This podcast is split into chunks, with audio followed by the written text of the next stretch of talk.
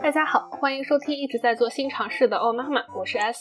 本周我们不聊书，来聊一些播客节目吧。前几周我在我们女性播客主播群里，请大家分享了他们曾经制作或参与，或者是非常喜欢的和生育相关的播客节目，我就收获了好几集我特别喜欢的节目。挨个听完后，发现刚好是生育的各个环节。那就在今天来做一期语音推荐吧，节目的链接都会在 show notes 里面。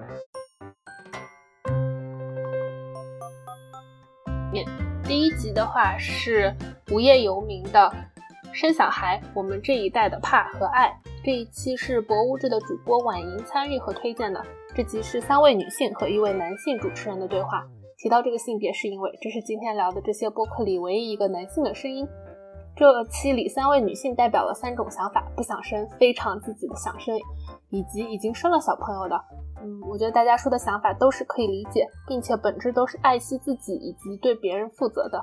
相信不管是什么想法的女性，都可以在这集里找到共鸣。下一集是有两位主播都推荐了这期节目，是跳一跳摘到的果子这个节目的第三十四期《身体新发现》。在决定生小孩以后，有不同的方式。两位主播分享了自己的方式。主播朱怡分享了她冻卵的经历。她说，她把自己的卵子保存在离家走路几分钟就能到的地方，是非常 empowering 的事情的时候，我好像也能想象到那种快乐。主播刘佳生分享了她生完小朋友以后，特别是围绕母乳喂养的一些想法。因为母乳喂养就需要她每几个小时就喂奶或者泵奶。他刚开始都没有办法出门，到后来他在看到别的妈妈在网络上发自己的喂奶的照片的时候，他才感觉自己有了在外喂奶的自信。嗯，我特别喜欢最后他们俩提到了他们之间的友谊。之前因为刘佳的怀孕生育，有一段时间好像有点不那么亲密了，因为没有经历过生育的人实在是无法理解那种辛苦和心情。我也想到我的女性好朋友们，她们有的已经有小朋友了。我在试图想要理解她们的同时，却是觉得，因为我没有自己的切身经历，非常难感同身受。嗯，两位主播觉得，在朱怡开始做冻卵的这个过程之后，他们俩好像又重新有了那种 connection，所以非常为他们感到高兴吧。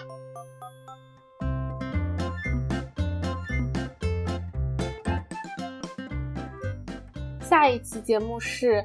播客节目二十三十中的第十六集《生娃养娃的苦与乐》，这是两位主播和另外一位嘉宾，三个人从生不生孩子一直聊到了自己的生育体验，比较了中国和他们各自生活的国家的生育的大环境的不同，中间还讨论了一段关于社会阶级固化的问题。嗯，唯一想听更多的是嘉宾自己生育的个体的体验。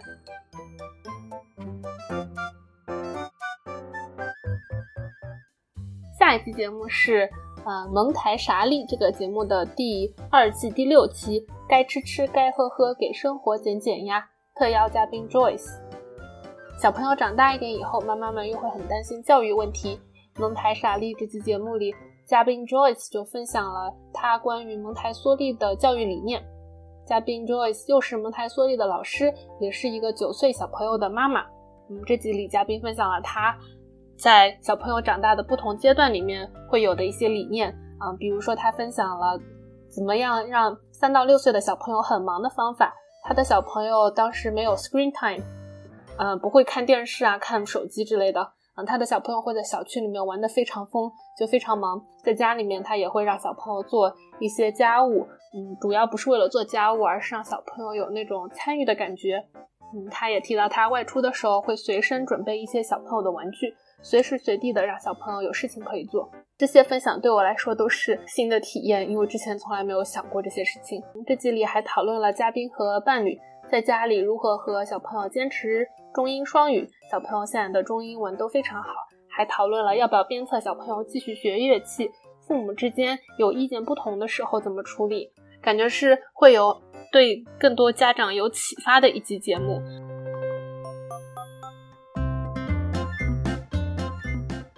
最后一期的话是来自影漫台灯这个节目的，跟爸妈一起看产后护理院，聊聊生育这件伟大的小事。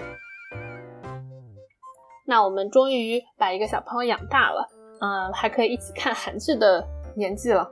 这是一集非常非常可爱的节目，嗯，我觉得非常可爱，是因为主播刘芳是和自己的父母一起录制的。讨论的起因还是因为他们一家三口都看了同一部韩剧《产后调理院》。节目里，他们爸妈也一起回忆了当年刘芳出生时的场景。妈妈回忆了怎么把哭唧唧的小朋友抱回家，手足无措，还特别聊了妈妈和外婆之间的羁绊。嗯，我个人实在是太喜欢这种和长辈之间的聊天了。云南普通话也听起来非常的可爱。看到主播刘芳在小宇宙里回复留言说，妈妈现在看一部韩剧就想找他录一次节目，要咋整？我作为听众不负责任的说，多多益善。以上是本期推荐的几期和生育有关的节目。关于生育的话题，我们讨论多少遍都不会多，所以非常期待更多的讨论。也欢迎大家给我推荐你喜欢的相关话题的播客节目。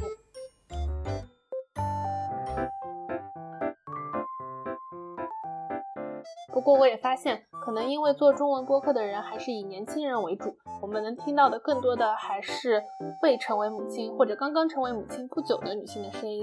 我个人特别想要听到更多更年长点的女性来讲她们在不同的时代背景下生产、养育孩子的故事，这也是我特别喜欢《隐漫台灯》这期节目的原因。所以这里我们就是一个顺滑的过渡，过渡到我们奥妈妈的下期预告。下期节目我们会邀请一位六十年代出生的女性来讲述她的生育故事、她的职业生涯以及她在女儿成年后生活的改变。这位女性，很多人可能都听到过她的声音。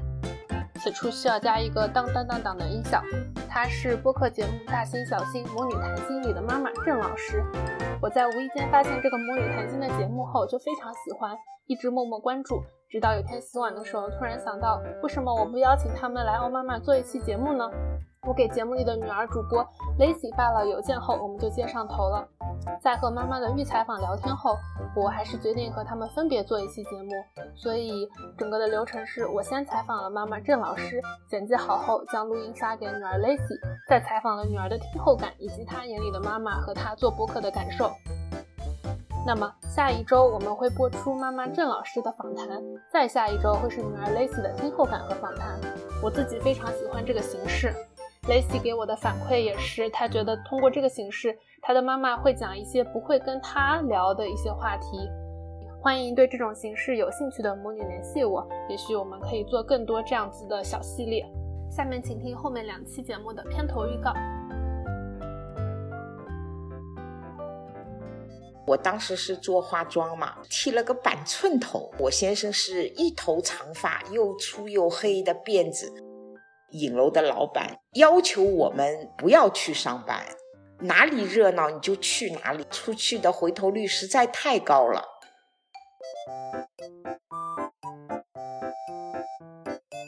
站在孩子的立场上，我没有让你生我，你选择生我，养来养去都是为了你自己，孩子是被动的。如果是养孩子是为了防老的话，那你就选择不要，干脆你这辈子就是为了自己活。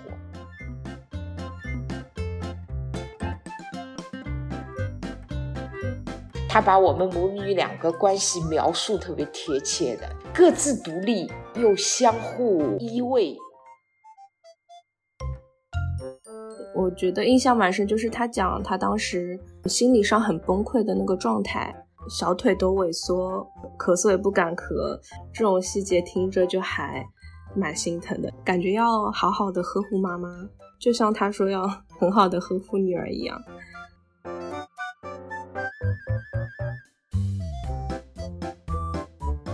就是无论说我选择家庭还是我选择事业，我会更加坦然一点。孩子最终是可以理解这件事情的，就像我可以理解我妈一样。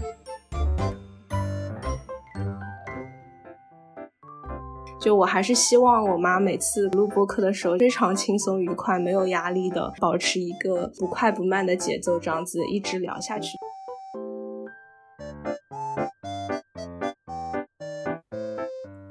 最后，我最近在爱发电上开通了页面，目前有三位朋友支持我，非常感谢春娥、史记和 Clover 的一贯支持。